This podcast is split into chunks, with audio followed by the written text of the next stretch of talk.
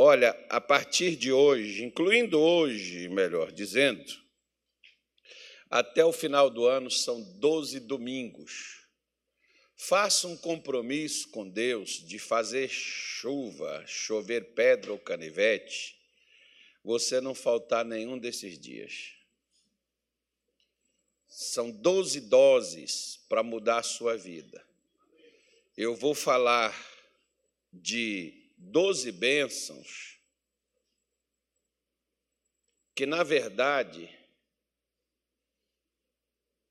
é, é até muito mais do que doze. Por quê? Eu fiz até questão de anotar, porque quando os filhos de Jacó nasceram, houve é, declarações feitas acerca deles pelas suas mães, pelas sua, suas mães, porque foram várias, foram quatro mulheres.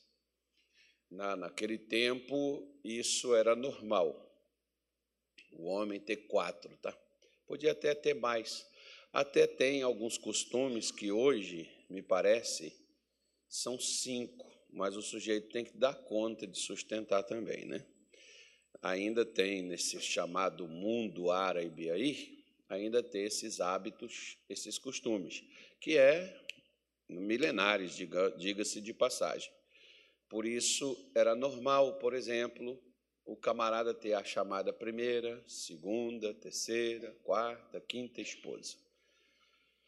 Mas nós vemos, por exemplo, que quando eles nasceram, suas mães fizeram pronúncia acerca deles a, o primeiro, por exemplo, dos filhos de Jacó, ele teve doze filhos, e nós vamos falar sobre isso. E no dia 2 de novembro, é um feriado nacional, inclusive. É dia de quê que as pessoas comemoram? Hã? Dia de quê? Dia de quê? Eu não estou ouvindo vocês. É dia do quê, gente? Por acaso você está morto? Se você estiver morto, vai para cemitério. Agora, se você estiver vivo, vem para a igreja. Não, só vai no cemitério se tiver que enterrar alguém, irmão. Mas, bom, isso aí é cada um que resolve como fazer, né? Tem gente que vai. Vai só nesse dia também e depois larga para lá. Às vezes deixa lá a, a, sepultura suja, mata, toma conta e tudo. Né? Tem um jardineiro que toma conta, então mantém lá, deixa lá, uma hora que você quiser ir lá dar uma olhada, vai lá e vê, né? vai lá e olha. Eu, por exemplo, não tenho. Os judeus tinham esse costume de ir nos locais é, aonde foram enterrados os seus, seus familiares, seus parentes, eles tinham esse costume aí. Por isso que tem um pessoal também que tem esse costume. Quando eu enterrei meu pai, por exemplo, em 2010, eu voltei lá na sepultura, agora quando enterrei minha mãe. Foi no mesmo local. Nesse ano agora. Né, mas há uns 15 dias atrás aí, foi dia, dia 20, 29 de setembro, foi o dia que ela foi enterrada. Então, eu voltei lá agora. Agora, eu sabia da condição do local? Sabia. Meus irmãos estavam me informando. Mas voltar lá, para ir lá, meu pai não está lá, se eu falar com ele, ele não me ouve, só está lá o lugar onde estão tá os restos mortais dele, a gente tem que ter respeito, né? a gente tem que a gente tem que ter consideração, mas para fazer visita lá, para quê? Não há necessidade. Bom, se alguém tem necessidade, que faça. Então, no dia 2, nós vamos fazer 12 horas, das 6 da manhã até as 6 da tarde. Já estou avisando para o pessoal da, da internet que a gente não vai, a gente não vai é, transmitir isso. Isso é só local. Vai ser um dia, por exemplo, para você que não tem costume de jejuar, você aprender. Aí você pode fazer, por exemplo, como fazia o Davi. Davi era um menininho que tinha lá, filho de uma obreira lá em Belém. O Davi, acho que tinha uns seis, seis, sete anos, mais ou menos. Aí, quando eu marcava, como várias vezes eu marquei com o povo lá no Pará, essas consagrações e as pessoas iam para a igreja. Tinha umas que ficavam até meio-dia, tinha outras que ficavam até três da tarde, e tinha outras que ficavam o dia todo. E o Davi era molequinho, pequenininho. Um dia ele foi, falou, pastor, eu vou ficar só até nove horas, tá bom? Eu falei, fica até a hora que você quiser, rapaz. Você vem, participa da oração, e ele ia para lá, sentava lá na frente. Ele não gostava de ir, por exemplo, lá para a escolinha. Tinha escolinha, mas ele queria sentar ali e participar do culto igual gente grande. Então, é perigoso, porque ele dizia assim para mim, não sei se ele está mantendo essa palavra, ele dizia assim para mim, pastor, quando eu crescer eu quero ser igual ao senhor. Gente do céu, imagine se eu desviar, olha só o que acontece com esse menino, né? Então, eu desviei, não, Davi, vê se você mantém a linha. Então, o Davi, o Davi sempre falava isso comigo. Quando eu crescer, eu quero ser igual ao Senhor, eu quero pregar o Evangelho, eu quero servir Jesus. E o Davi foi para lá um dia e ele falou: nove horas, viu, pastor? Nove horas eu, eu tomo o meu todinho, levou um todinho para ele tomar, para ter, terminar o jejum dele. E aí o culto ficou tão assim, envolvente, que Davi esqueceu do todinho. esqueceu de nove horas. Chegou meio-dia, ele lembrou que eu dei uma parada para o pessoal, ir, ir no banheiro tomar uma água. Ele lembrou: Pastor, eu consegui quebrar a barreira dos nove. Meio-dia estava tomando o todinho dele. Então você pode trazer o seu todinho, o seu Nescau, o seu pão. Faz igual as crianças quando vai para a escola, leva a merendeira. Né? Você vem e traz. Não vai ter não vai ter coisa aqui, mas vai ter água para beber. Não vai ter café, vai ter água. Né? Então você aprende a jejuar com a gente. Nós estamos fazendo isso. Vai estar aqui comigo nesse dia todos os pastores do estado. E no final nós teremos aí uma uma surpresa boa aí, todo mundo junto. É uma reunião assim como se fosse algo, e é algo assim que é para mudar a sua vida, algo para poder ajudar você, para você poder crescer, e no final você vai ter uma ministração que você nunca recebeu na vida, e você vai ter no dia 2 de novembro, que é dia dos vivos. Diga assim: dia 2 é dia dos vivos. Agora pergunta o seu vizinho: você está vivo ou está morto? Responda para ele: veremos dia 2. Os vivos estarão aqui. Isso, os mortos não virão. Mas os vivos, sim, como falou o profeta, o profeta não, o rei Ezequias. Os vivos, sim, esses te louvarão. Inclusive lá eu fiz o dia dos mortos vivos, ou dos vivos mortos, tanto faz. Porque Paulo falou que nós estamos mortos para os pecados, mas vivos para Deus. Então você está vivo para quem? Você está vivo para o pecado ou você está vivo para Deus? Então, pronto, irmão. Dia 2 a gente responde tudo isso na prática. Gênesis 49. Então eu te dizia: tem a bênção da mãe, tem a bênção do pai e tem a bênção do profeta. Tem, pastor? Tem. É porque às vezes, por exemplo, a bênção da mãe ou do pai não é lá tanta bênção assim.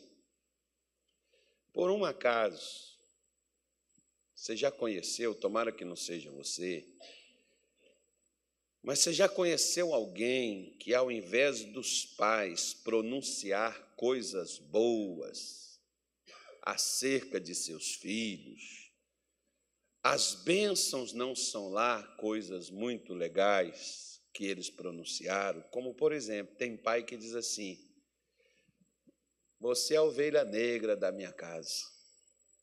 Você nunca vai ter nada na vida. Você já viu? Já ouviu essas coisas? O que eu mais às vezes atendo, muitas vezes pessoas que foram tão maltratadas na vida, tiveram uma vida destruída, porque às vezes as bênçãos de muitas mães, o que você dá é para ser uma prostituta, mulher de vagabundo. Você nunca vai conseguir nada que preste na vida. É as bênçãos que às vezes tem alguém recebendo.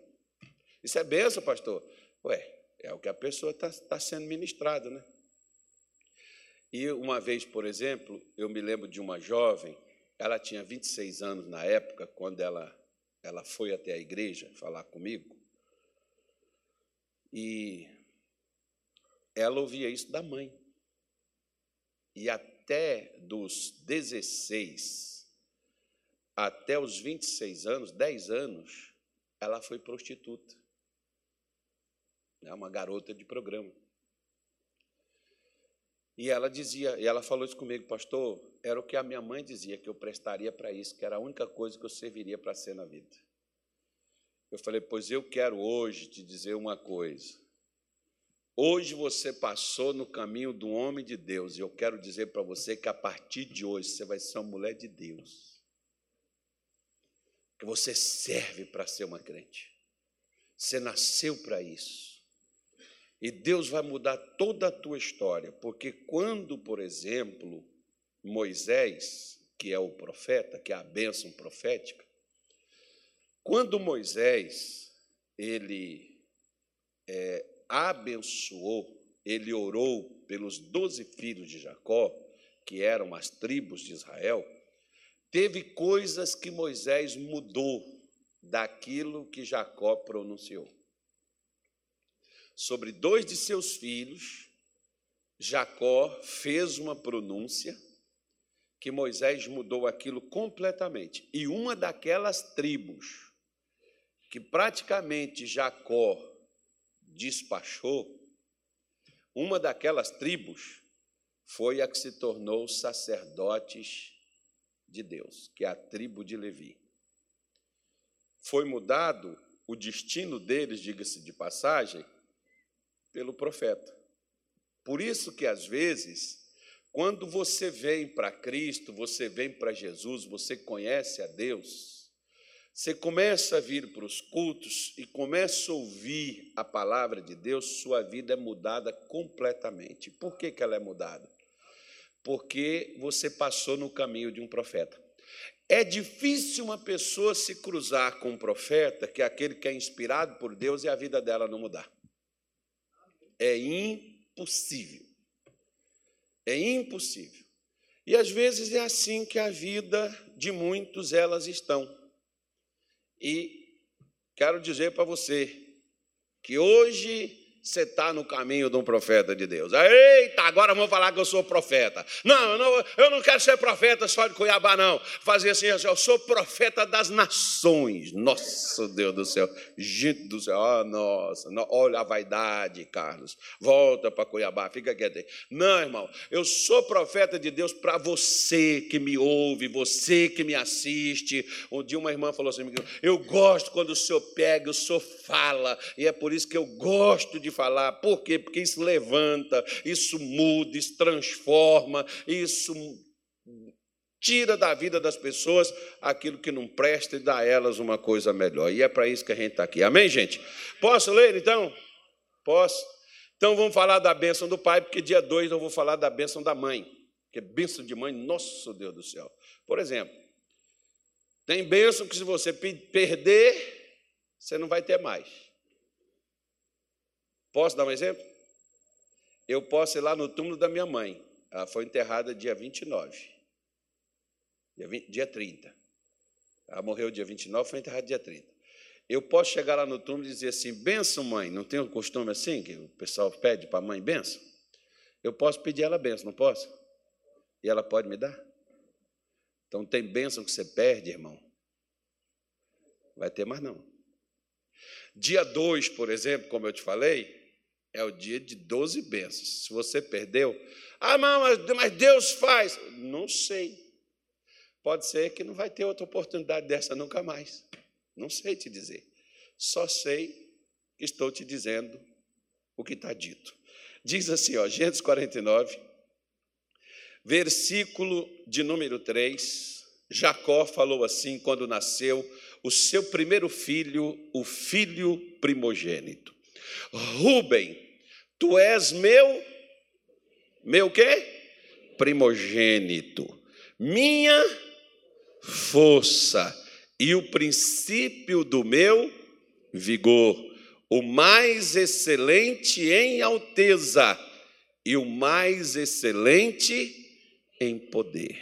Poxa vida, irmão, que coisa linda essa aqui que ele pronunciou sobre o seu filho, né? Que ele falou sobre o seu filho.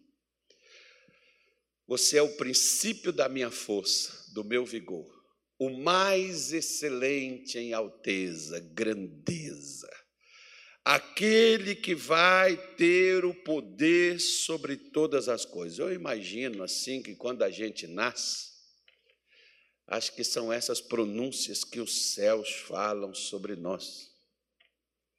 Acho que Deus, assim, né, com aquele orgulho de pai, diz assim: está aí alguém que vai crescer, alguém que vai fazer o que deve ser feito, alguém que vai longe, está aí alguém que nasceu para ser feliz, que nasceu para ser uma luz que vai brilhar na humanidade. Está aí alguém que nasceu para poder ter sucesso, realização, alguém que vai mudar a história de tantos ou de muitos, não só a sua própria, porque eu costumo dizer que o que Deus ele faz é tão grande que não cabe só dentro de mim não cabe só dentro de você, vai ser para outras pessoas também. Só que alguém chega e diz assim: Pastor, eu, por exemplo, Gostaria muito de ter força para lutar, para vencer uns problemas que eu tenho, umas lutas, umas dificuldades, problemas na família, problemas espirituais, problemas financeiros. Eu não tenho força nem para vir na igreja, eu não tenho força nem para oração, eu não tenho força nem para ler a Bíblia. Eu vou ler a Bíblia, eu durmo, eu venho para o culto, eu durmo. E como diz um amigo meu, é melhor dormir na igreja do que não vir.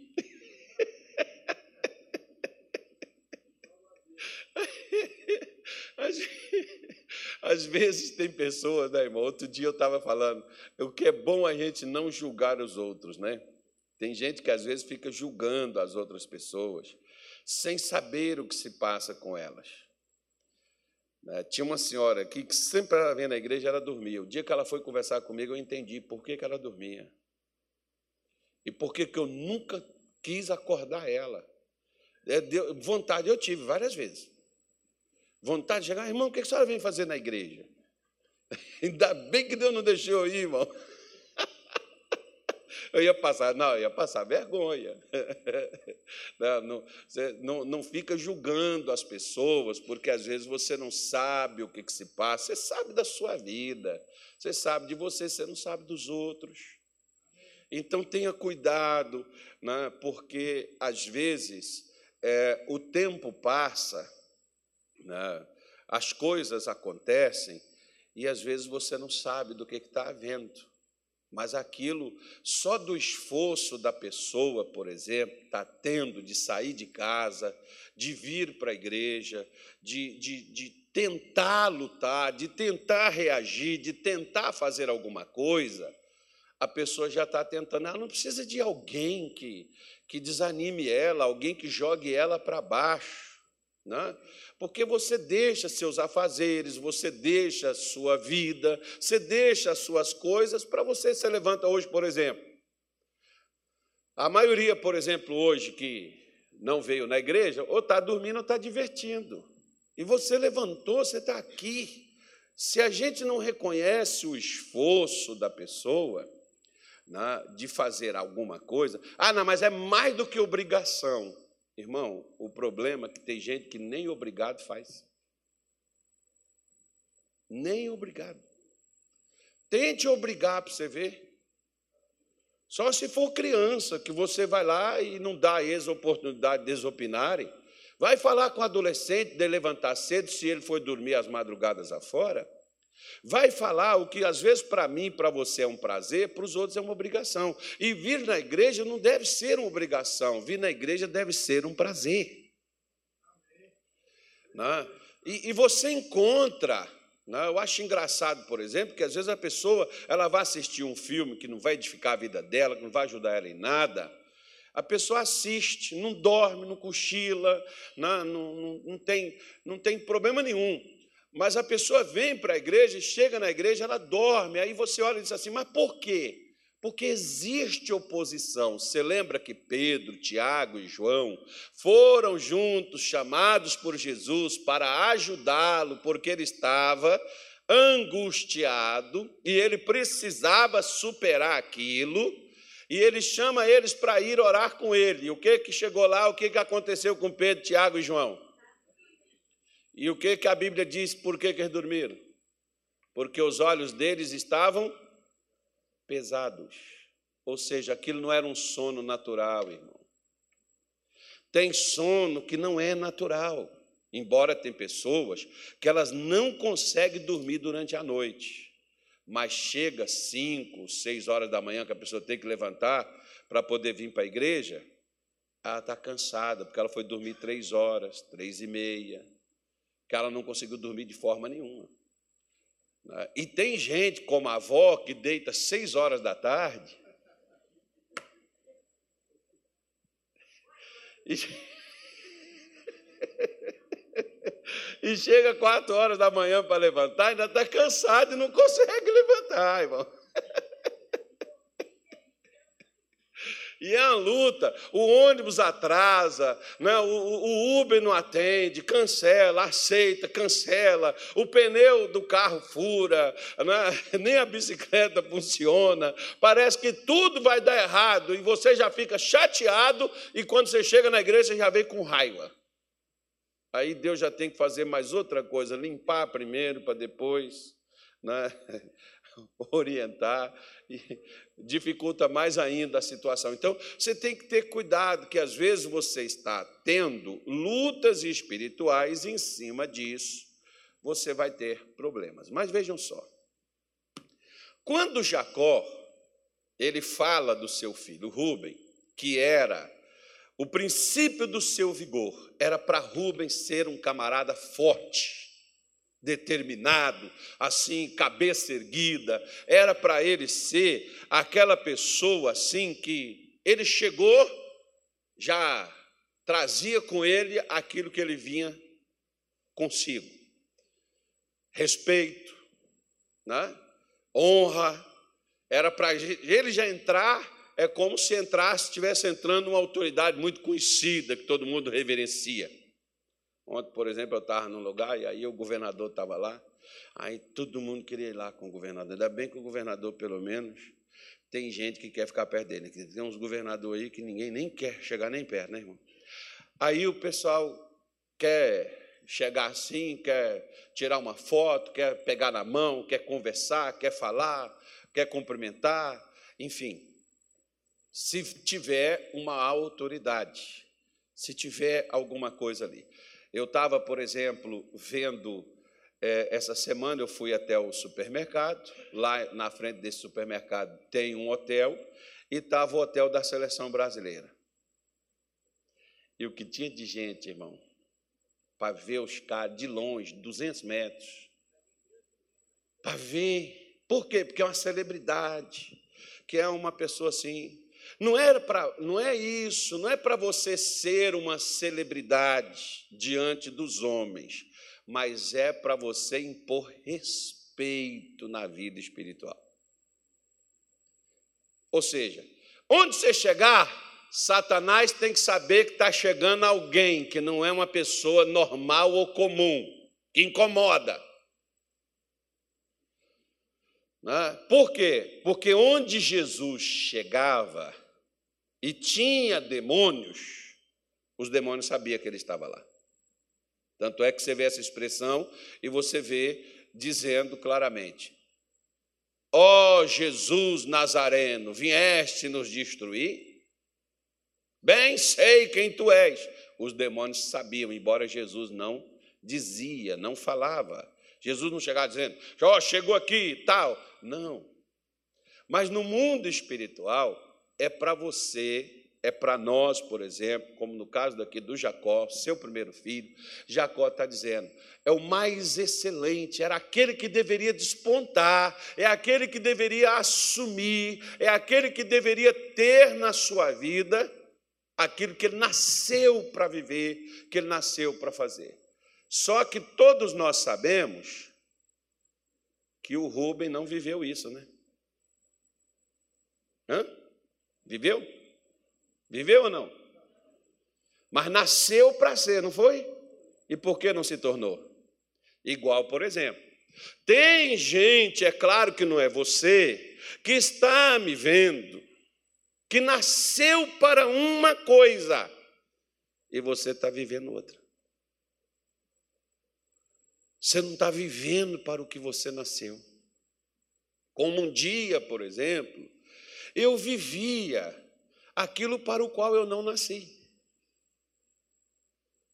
Sabe, aquela coisa, por exemplo, quando você não tem contentamento, quando você não é feliz da maneira que você está, é a maior declaração, irmão, que você não nasceu para ser isso. eu vou repetir de novo. Se você não está feliz com o que você é, e você não tem contentamento com o que você é, você não nasceu para isso. Já viu, por exemplo, quer ver? Vamos pegar um pessoal que trabalha, mas não ganha pelo que faz. Médico, no SUS, enfermeiro. Aí você diz assim, mas, mas pastor, também o trabalho dele não é muito legal. Você já viu também o material que eles têm? Você já viu? Isso faz é milagre, você quer saber. Lembra da pandemia, quando até os crentes não queriam nem vir na igreja e os enfermeiros não podiam dizer, não, não vou trabalhar, não. Teve uns que saíram, mas teve outros que morreram para ganhar um salário irrisório, mas estavam lá na frente de tudo. Foram mais crentes do que muitos crentes e até do que muitos pastores. Eu fui, por exemplo, quando começou, não é porque quando começou, por exemplo, as pessoas diziam assim, ó, eu fui, eu fui em velório que dizia assim, 30 metros do caixão. Depois eu já fui em outros velórios, não, já pode até eh, chegar perto. Né? Depois eu já fui em outros que você já pode até ajudar a pegar o caixão. E depois eu fui em UTIs, aonde você podia entrar lá no, no negócio lá, né? E, e muitos desses enfermeiros vinham comigo, o senhor tem certeza que o senhor quer entrar? Ó, porque. É, e, e, eles entravam, porque é o, é o ofício deles. E, e mesmo ganhando pouco, arriscando a vida, eles trabalham com satisfação, com prazer. Eles morreram fazendo o que gostavam de fazer e o qual muitas vezes recebe risório por aquilo que faz como tem professoras, como tem policiais. Você vai dizer assim, mas também tem policial vagabundo, mas também tem policial honesto, meu irmão, que leva bala por sua causa. Tem gente aí que, enquanto você está dormindo, estão na rua, policiando, correndo atrás de vagabundo. Aí você olha e diz assim, cara, como é que a pessoa escolhe uma profissão arriscada dessa e, e, e, vai trabalhar nisso, porque é o que realiza a pessoa. Você pega aí uns caminhoneiros que vai para essas estradas horríveis, cheio de buracos, cheio de pedágio, cheio de tudo quanto é tipo de coisa. Né? Você vai vendo né, motorista, você vai, vai passando, cada um tem, cada, cada um tem a sua dificuldade, o seu nível. Eu poderia aqui estar dando vários e N exemplos aqui, eu poderia estar falando com você, como, por exemplo, irmão. Sei que graça as pessoas acham nesse negócio de ser pastor. Você só leva pedrada, irmão. Até de quem conhece você. Você sabe quem é que mais fala mal de mim? Você sabe quem é? É os que estão aparentemente do meu lado. Porque discorda, porque não concorda, porque não aceita com o que eu faço, com o que eu falo. E o, às vezes uma parte dos pecadores me respeitam mais do que a parte dos crentes. Às vezes, né, tem aqueles, ah, porque é só dinheiro, não sei o quê. Ah, tá bom. E quando eu comecei que eu não ganhava nada? Era dinheiro? Ah, mas era expectativa de um dia ganhar. Nossa, eu estou ricão, irmão. Chaveira. Sobrou, acho que eu vou para Dubai.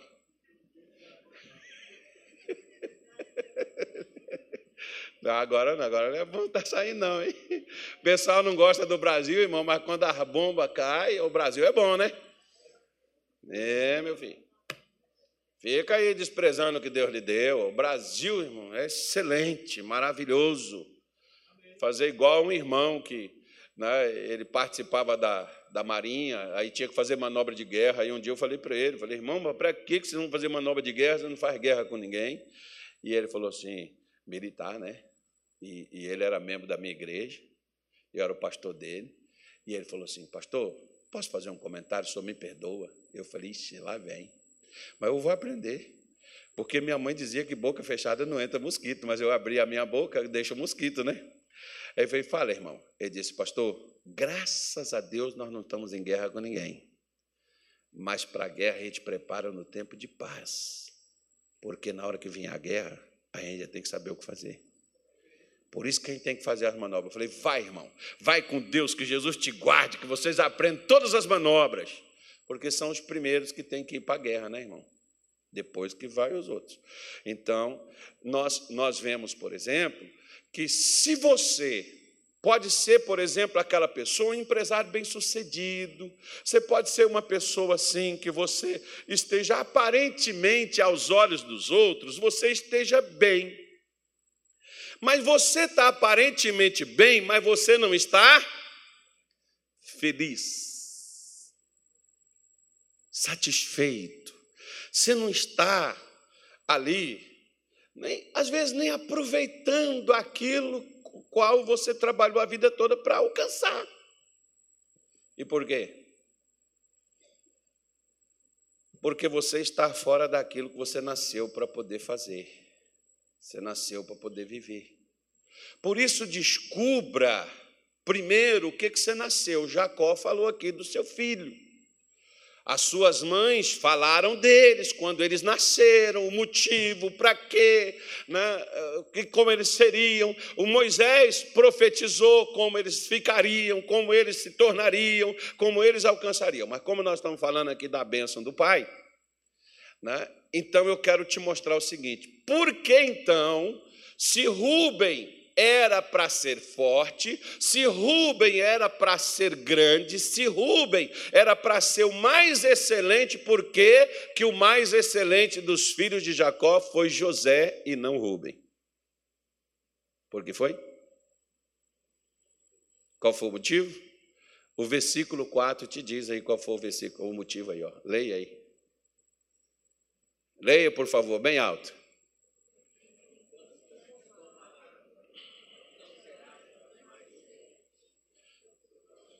Vamos fazer igual o coroinha aqui, vem cá. Pega a Bíblia. Cadê a sua Bíblia? Você não está no celular? Não tem Bíblia aí? Então, ué, se a Bíblia está no celular, como é que você vai fazer sem a Bíblia? Não, você pode fazer, ele pôs na tela para ajudar você. É melhor. Leia. Você consegue ler daqui lá? Sim. Eu pedi um cara para ler daqui lá e ele estava de óculos. Ele não, ele não, não, não enxerga, né? Não vamos falar o nome dele, não. Não, não, não fala, não. Isso aí, é, isso, é, isso aí não pode estar tá falando isso aí é. das pessoas, não, de forma nenhuma. Vai. Pode ler? Vamos lá. Inconstante como a água, não serás o mais excelente, porquanto subistes ao leito de teu pai, então o contaminaste, subiste à minha cama. Uau! Por que, que Rubem nasceu para ser uma coisa e não foi e não viveu o que ele nasceu para ser, o que foi proferido sobre ele, o que foi dito sobre ele? Porque, meu irmão, a Bíblia, ela está cheia de modo de vida que nós crentes devemos ter. A Bíblia está cheia de saúde, de cura, de paz, de alegria, felicidade, prosperidade. A Bíblia está cheia do Espírito Santo, mas por que tem gente crente, cheio de encrenca, confusão, arruaceiro, briguento, revoltado, indignado, arrebentado, destruído, arrasado e diz assim: Estou sendo provado. Não, você não está sendo muitas vezes. O problema não é prova.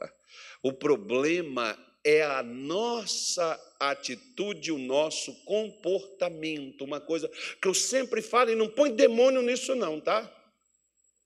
Porque tem gente que esconde atrás do demônio para poder dar vazão ao que faz ou ao que é.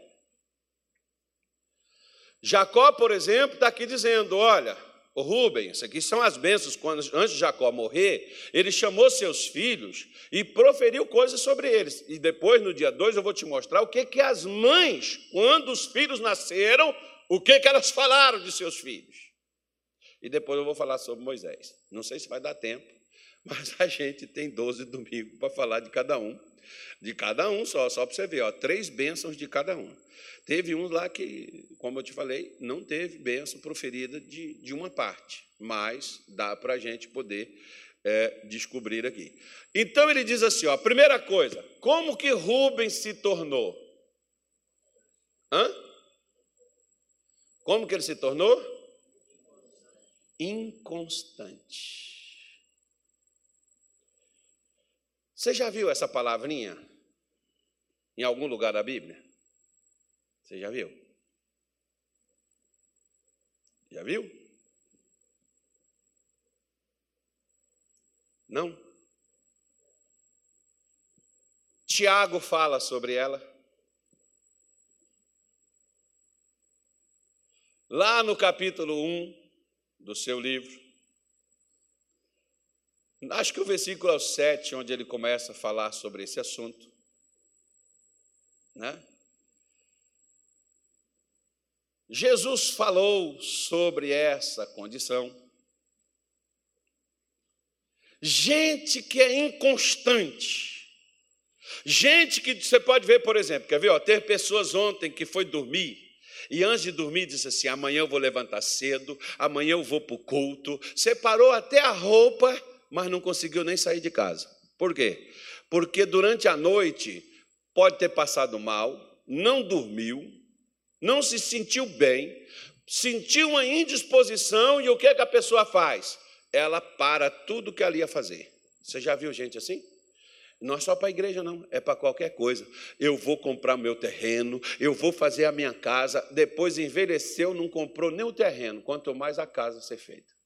Por que, que não? Ah, mas também, né, pastor, com a miséria que eu ganho. Se o senhor soubesse o problema das pessoas, irmão, não é o que elas ganham, é o que elas fazem. Porque você poderia até ganhar a casa, se você não fosse inconstante.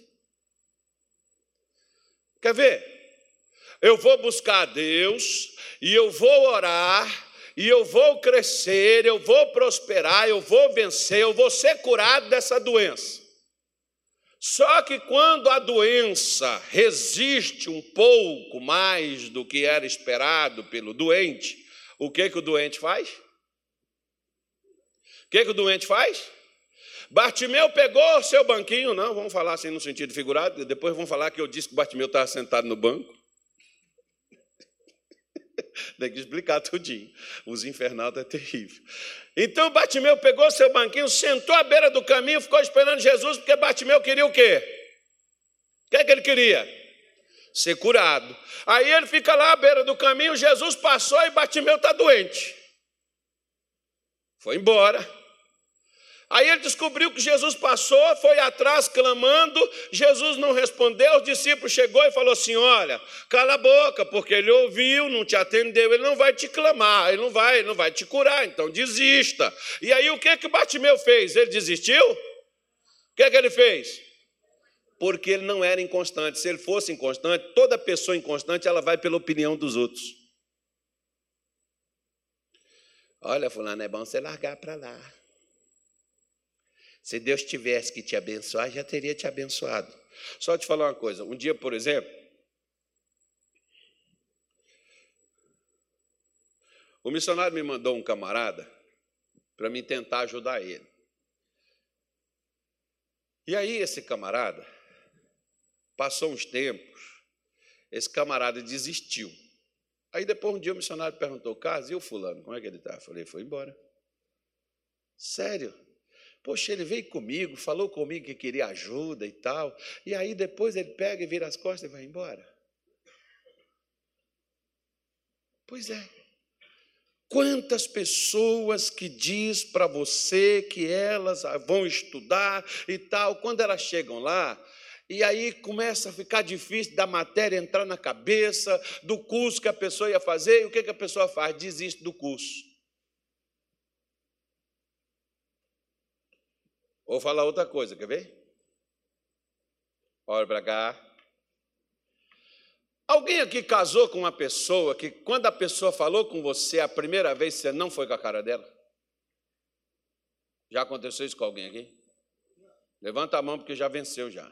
Levanta a mão. Isso. Tá do teu lado aí?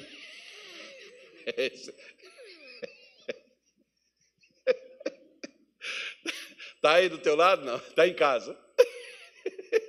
Vai ficar sabendo. Vou mandar filmar sua mão aí levantada. Porque às vezes o rapaz chega, geralmente o homem é terrível, né, irmão? E quanto mais o cara é feio, ele tem que ser mais perseverante, meu filho.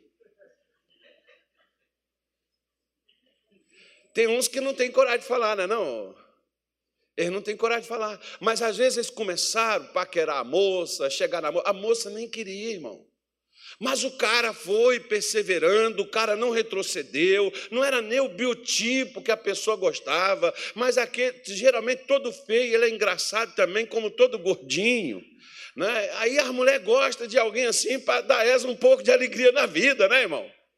Aí a menina começa a gostar e voltar atrás na sua opinião e falar assim, pô, cara, é, né, assim, eu gosto do outro assim, que é legal, tá, mas não me dá, não, não fala nada comigo, não vem comigo. Esse aqui está aqui comigo aqui o tempo todo. A insistência da pessoa em não desistir daquela conquista, daquele namoro, fez ela alcançar o que ela queria.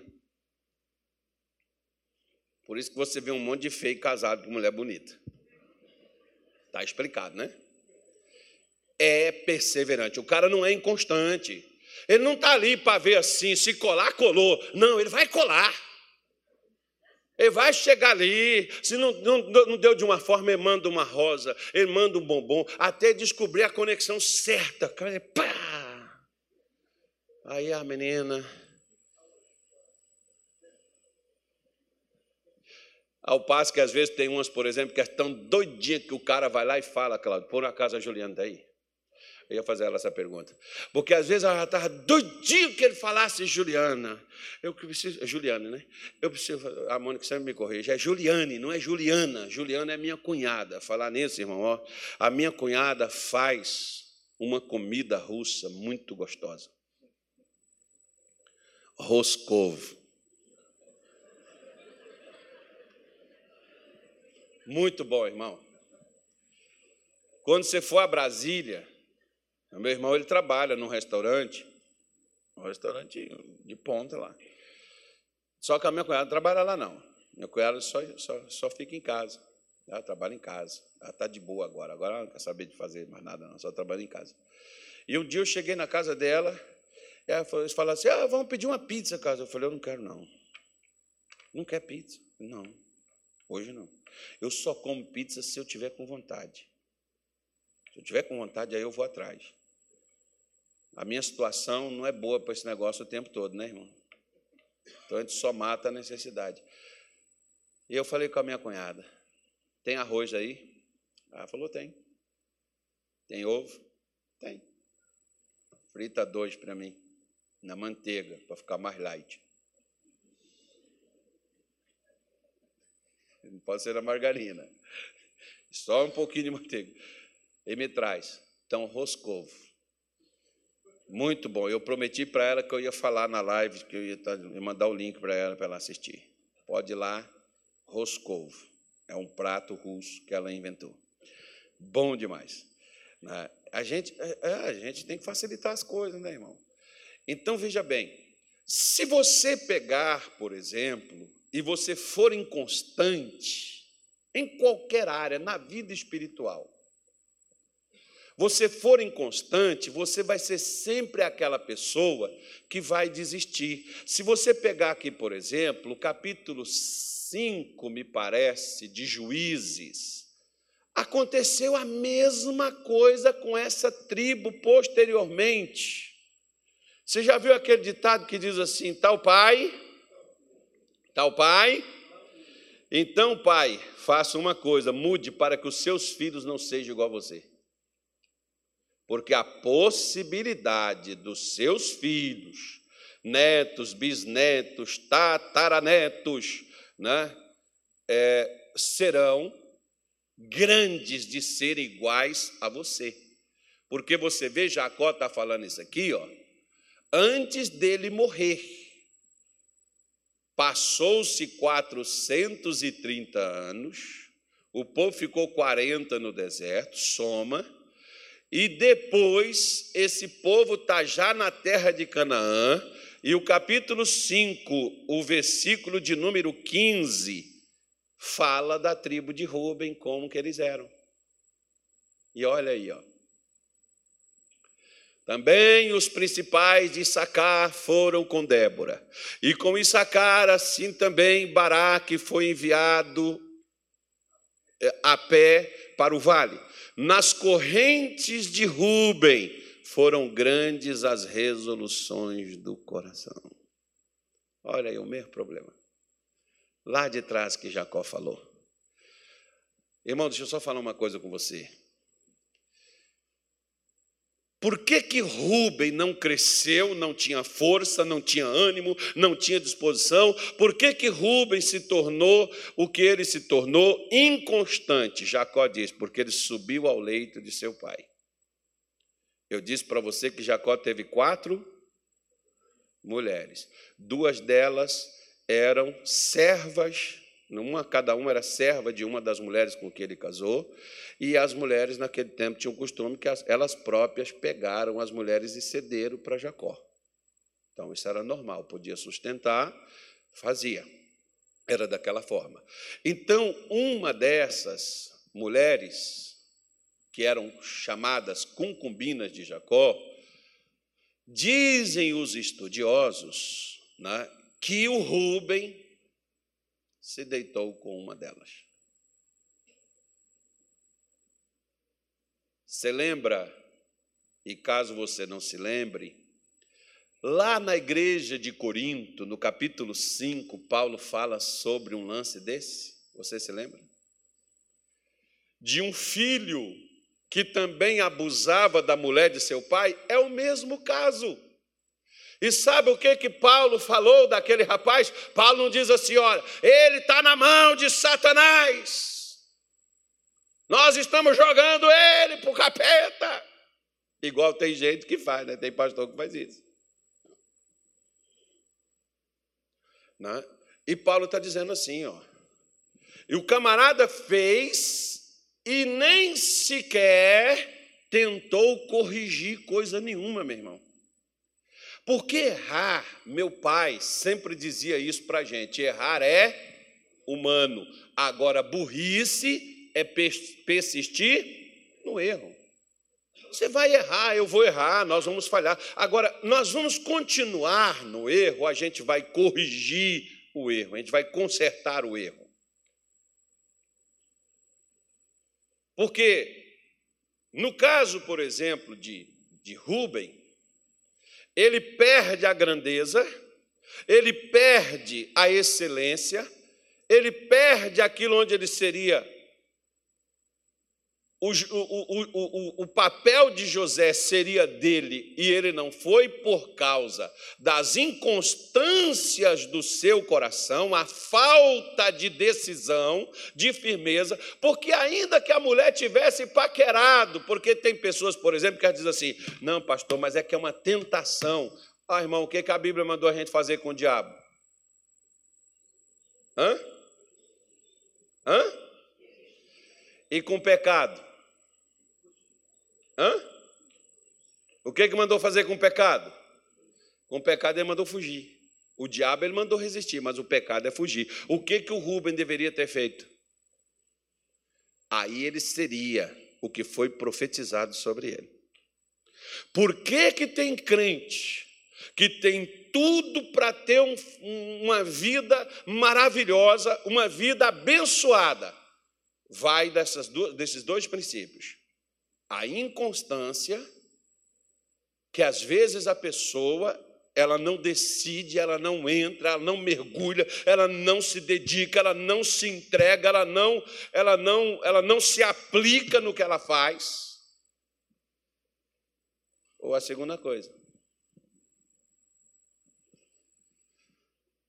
ela se mete no pecado. E esse pecado Deus perdoa? Perdoa. O problema é que a consequência dele é que é a destruição da vida da pessoa. Por quê? Porque o pecado ele tem uma consequência.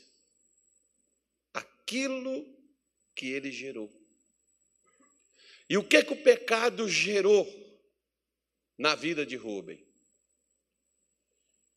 Gerou a destruição do propósito pelo qual ele nasceu. Rubem nunca viveu aquilo que ele foi criado para viver. Assim, tem pessoas, como por exemplo, você vai ver Paulo citar algumas pessoas que começaram a andar com ele, como um sujeito chamado Demas, um outro chamado Alexandre, o latoeiro. Esses camaradas tinha de tudo para poder ser bênçãos e ter escrevido o nome da história de outra forma, mas a maneira como eles se comportaram e o que eles fizeram tiraram eles de rota. Como esse garoto lá de 1 aos Coríntios, capítulo 5, estava na igreja, era crente, era de Deus mas começou a fazer coisas erradas, cometer pecado. Assim tem gente que às vezes está dentro da igreja, escolheu Jesus, se batizou, confessa a fé em Cristo, mas está abraçado com pecado, não larga, não se arrepende, não decide, nem vai nem sai. E fica. O tempo passando, a vida trazendo dor, trazendo sofrimento, trazendo dificuldade, trazendo lutas, e a pessoa dizendo: por que, que Deus está me deixando passar por isso? Não, os frutos da minha escolha, da minha inconstância, da minha falta de decisão, é que causam estas coisas na minha vida e na sua vida. Decida o que você quer.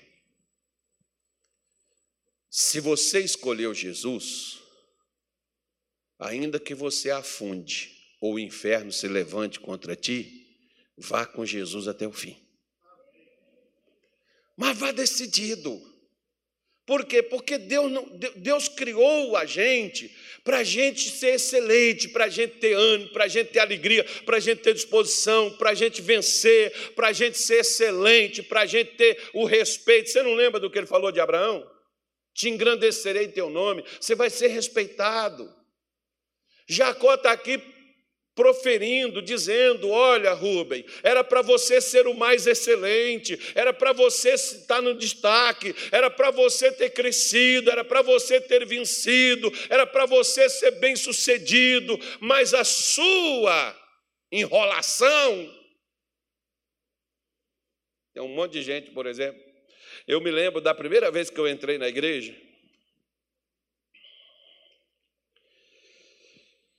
Não tinha ninguém. Primeira não. Não foi nem a primeira vez, mas não.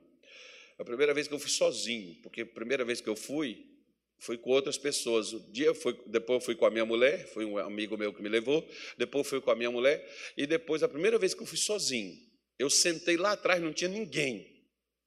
Para quem gosta de sentar lá em cima ali, ó. Sentei como se fosse aqui, eu sentaria lá em cima, perto da porta, que já está na hora de ir embora.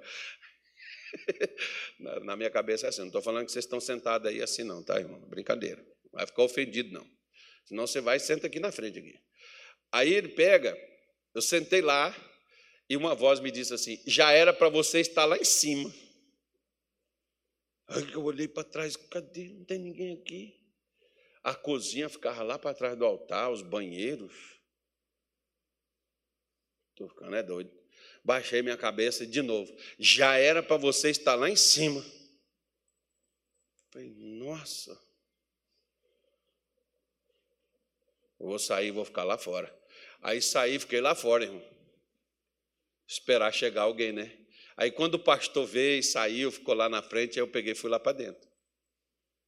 Fiquei lá dentro. Outro dia eu estou lá de novo, sozinho. Já era para você estar lá em cima. E você ainda está aqui. Aquele dia completou a frase. Ou seja, já era para mim estar fazendo algo. Mas o que, que eu estava fazendo?